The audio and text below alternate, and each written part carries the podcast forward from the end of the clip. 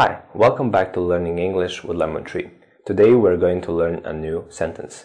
If you're at a restaurant and you have invited many people to come because you want to celebrate something, you can say this sentence. Let's have a look. I'd like to make a toast.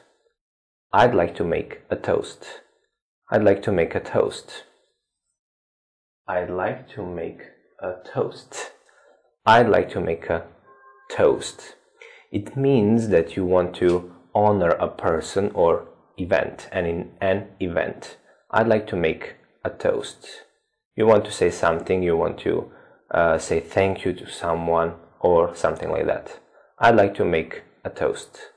Thank you for watching. See you in the next video.